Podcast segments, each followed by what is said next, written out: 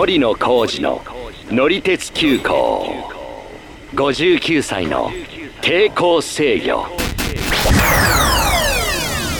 こんにちはひらりです。こんにちは森野浩二です。今回配信を始めるのがですね10月14日の鉄道の日ということなんでちょっと思い出したことがありまして。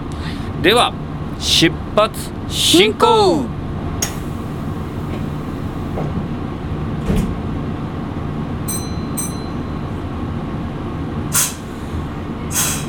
鉄道の日ってこう日本で初めて鉄道が走った日とかですか？そうですね。まあ厳密に言うとちょっとその前の試運転的なものもあったんですけども、うんうん。まあ、あの公式には明治5年1872年の10月14日ということなんで、まあ1872年から計算すると今年は151年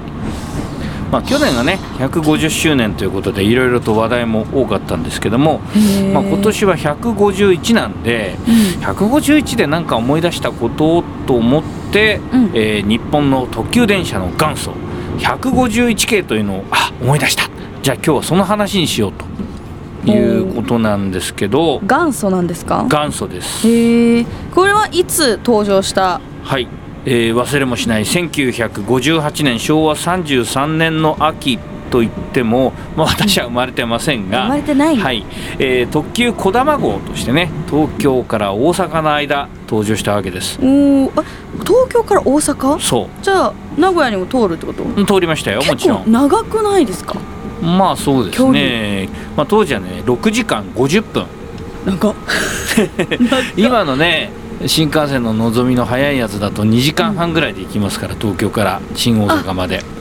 うん。長3倍くらうい。ーんそうですね。3倍ぐらいですね。まあもちろんそのさっき言ったように名古屋駅にも止まります。このこだま号っていうのは、まあ、1964年の9月まではその東海道本線の特急電車で、まあ、10月からは新幹線になったんですけども、まあ、さっき言ったように私は生まれたのは1963年なのでまだギリギリ走ってたんですよ。このこだま号一年だ1年ちょっとぐらいかだなけ？そう。特急として走ってたんだ。私が生まれてからもね。へえまあなんで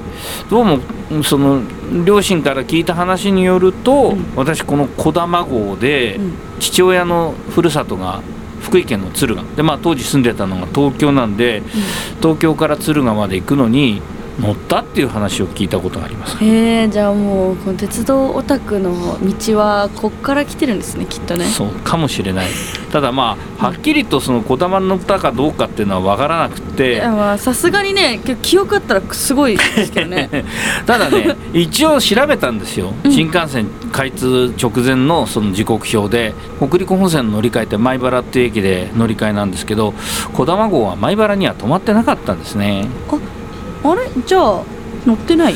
いやそれはね実はですね、えー、と可能性としてあるのは、うん。特急燕1号っていうのが広島行きの特急が当時あったんですけど1963年64年頃うんこれは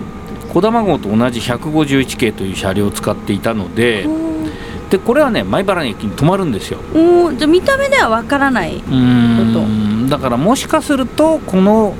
うーん燕号に乗ってたかもしれない。うーん。えこのツバメとかうんこだまって、はいはい。新幹線もこのあるじゃないですか、はいはいはいこれはつながりがあるんですか？まあもともとね児玉号はもうそのまますぐ東海道新幹線の、ん。まあ、列車の名前になって今でも続いてますよね児玉。まあ新幹線の駅の各駅に止まるのが児玉号でそれよりも早いのが光号っていうのが、まあ開業当時あってでさらにまあ早いのぞみ号が今あるんですけど、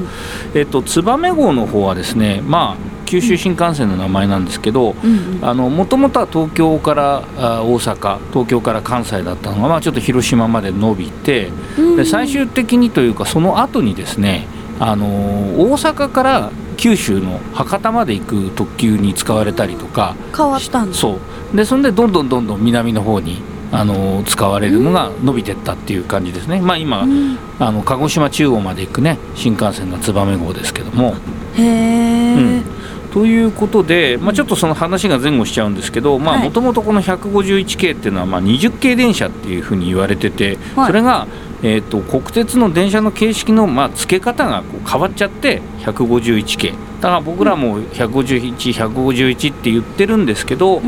もともとは20だったんですよね。おそう。20系っていうふうに呼ばれてたのが151系って呼ばれるようになった、うん、そう。そうそう。まあ1年ぐらいの間だったみたいですよね。20系と言われてたのは。ああそう。すぐ変わっちゃったんだ、うん、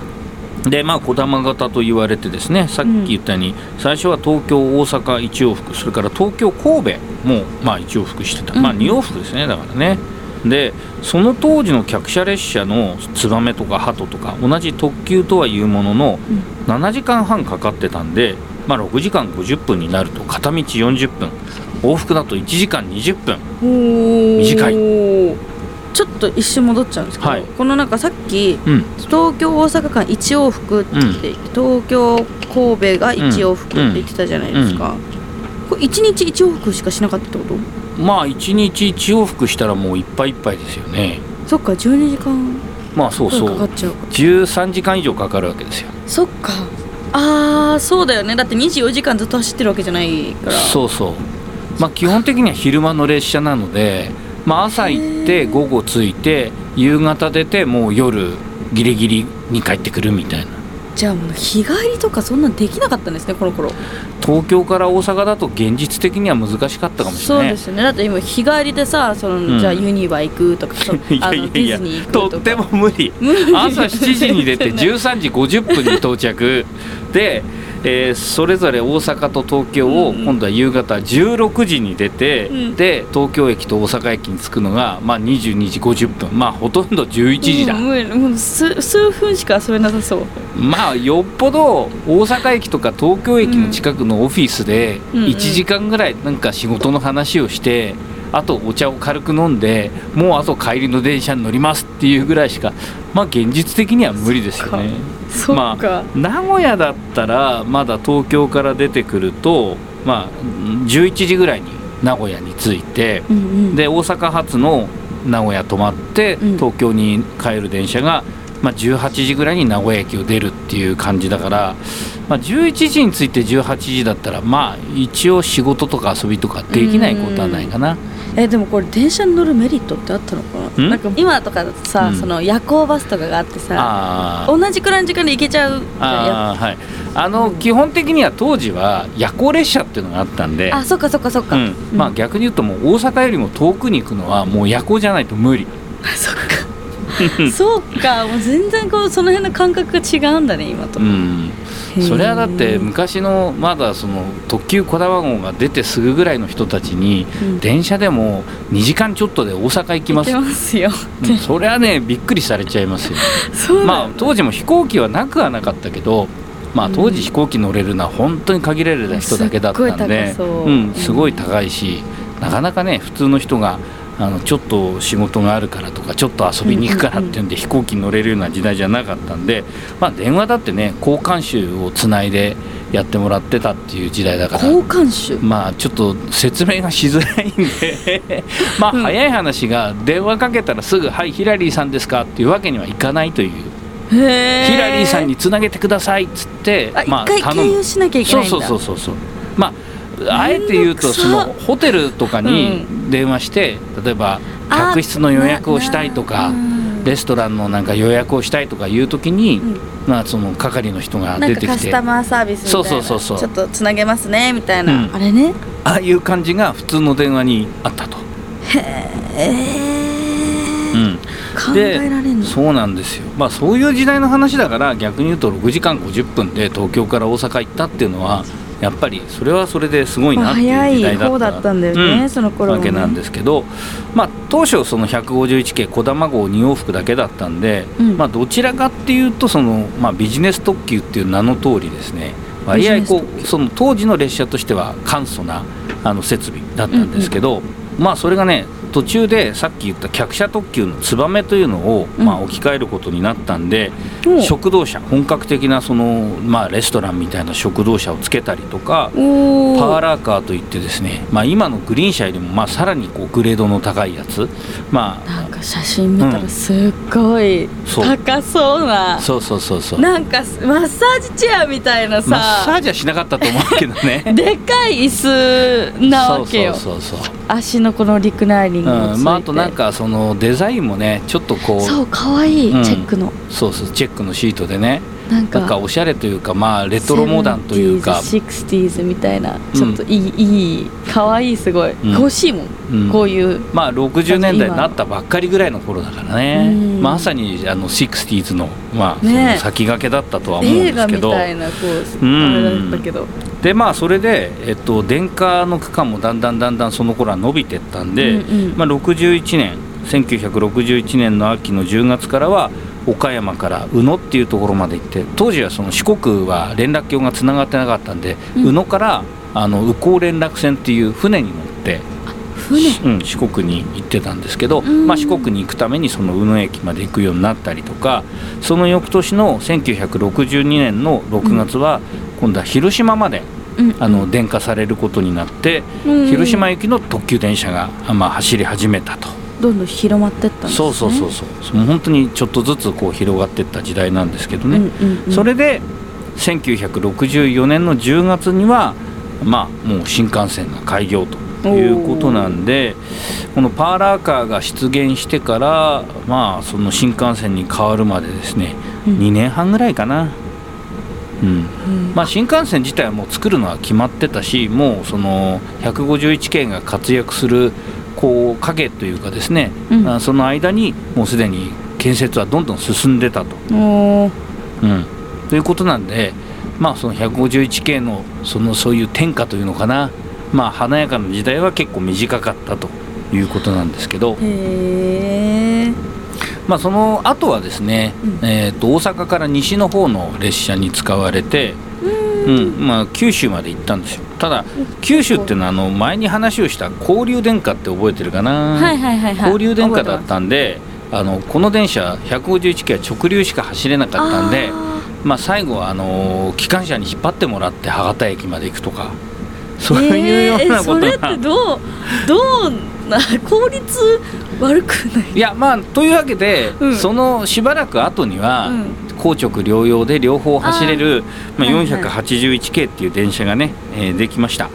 でまああとその151系もですね、えー、と上越線の特急時に使われるというようなこともあって、まあ、少しあのパワーをねあの山岳地帯走るんで、パワー増強しなきゃいけなかったりとかいろんなその他の改造のこともあって181系っていうね名前になってその後活躍したと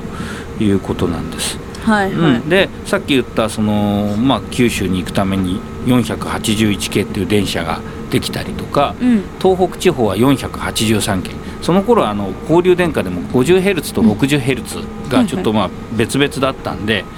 えまあ481と483それから両方使える485直流の183、えー、寝台兼用の581583そう。寝台兼用そう。寝台列車にもなるそれから座席列車にもなるっていう形式がその後できたんですよそうそうそうそう。まあ、あとは185系っていう特急電車とか、まあ、いろんなのができたんですけど、うんうん、今残ってるその国鉄時代の特急電車は381系という、えーまあ、振り子型電車っていうのかな？振り子型電車、うん、振り子型の電車がですね、うんうん、まあ、要はそのカーブでこう振り子で、えー、スピードを出せるように、まあ、してるやつなんですけど、ね、それだけがまだ、えー、今ギリギリ残ってます、はいはい、えー、岡山から出雲市に行く特急やくもっていうの使われてますけど。なんかあれですね、うん、ちょっと仮面ライダーみたいな おでこのところに。そうですね。これがまあ一応最後の国鉄特急と言われてますが、まあ来年はまたちょっと新型車に変わるとそっかじゃあもうさ最後の子がもういなくなっちゃうんですね。そうなんです。なんかちょっと寂しいんですけどね、うん、まあというわけで151からまあいろいろとちょっと思い出したことをあちこち飛び飛びで喋りましたけども、うん、まあそういうわけでですねまあ、特急電車というものが世の中に生まれて私よりもうんと6歳5歳か、うん、うん、先輩なんですけど、まあ、あのもちろんね JR になってからできた特急電車また最近の新型車とかもいろいろあるんですけど、うん、まあ、特急電車の元祖151系をちょっと151周年で思い出したという話でございました。で本日もご乗車ありがとうございました。担当の車掌は森野浩二と。乗客のヒラリーでした、えー、X 旧ツイッターで写真なども載せてますので見てくださいね、えー、概要欄に URL を載せておきますのでよろしくお願いします。ではまたのご乗車お待ちしています。森野浩二の乗り鉄急行59歳の抵抗制御。ぜひ他のエピソードも聞いてください。定期的に配信していますのでフォローもよろしくお願いしますよろしくお願いいたします。